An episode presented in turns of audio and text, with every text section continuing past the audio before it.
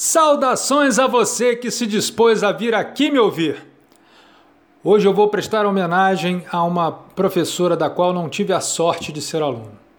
No entanto, embora tenhamos nos encontrado poucas vezes, muito menos do que eu gostaria, podem ter certeza que ela me deixou saudades, muita gratidão e um livro de escrita sensível e firme. E é sobre este livro que eu vou falar hoje.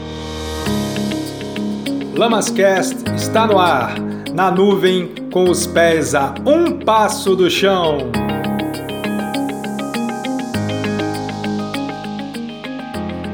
Dilma Evangelista da Silva, matriarca de uma maravilhosa família baiana, mãe da minha grande amiga Júlia Evangelista, lançou o livro Encontros e Desencontros pela Quarteto Editora em Salvador em 2018 com crônicas e poesias de sua autoria escritas em várias épocas de sua vida.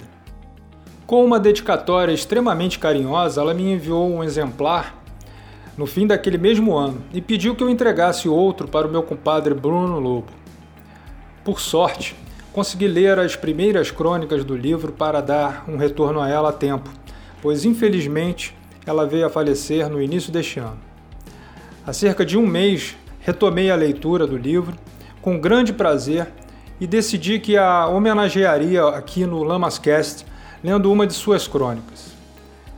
Chama-se Julgamento e Prudência, que foi escrita no bairro do Retiro, em Salvador, no dia 28 de outubro de 2011. Difícil é pôr-se a olhar para dentro de si mesmo, ver-se frágil, incompleta, dependente, incapaz de descobrir saídas para os desafios que a vida propõe a cada instante, ou de emergir em busca de espaços, de luz, de liberdade para ser.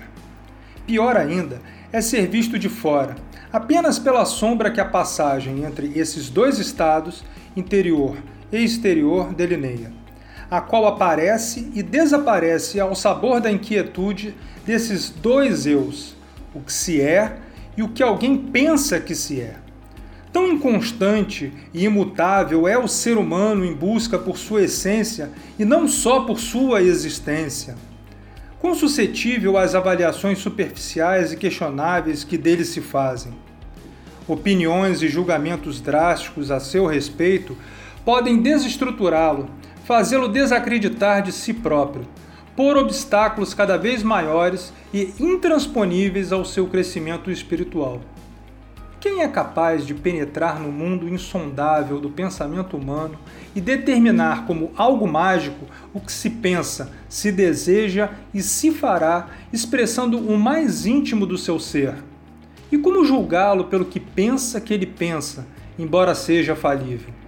Prudência e sabedoria, provavelmente, poderão ser palavras-chave nesse olhar o outro, tanto em relação ao que se pensa enxergar nele, quanto ao que lhe provoca um estranhamento por ser visto e definido de modo enviesado através de lente invertida dos preconceitos. Muito obrigado, dona Dilma. Muito obrigado e parabéns por tudo. Até a próxima, pessoal.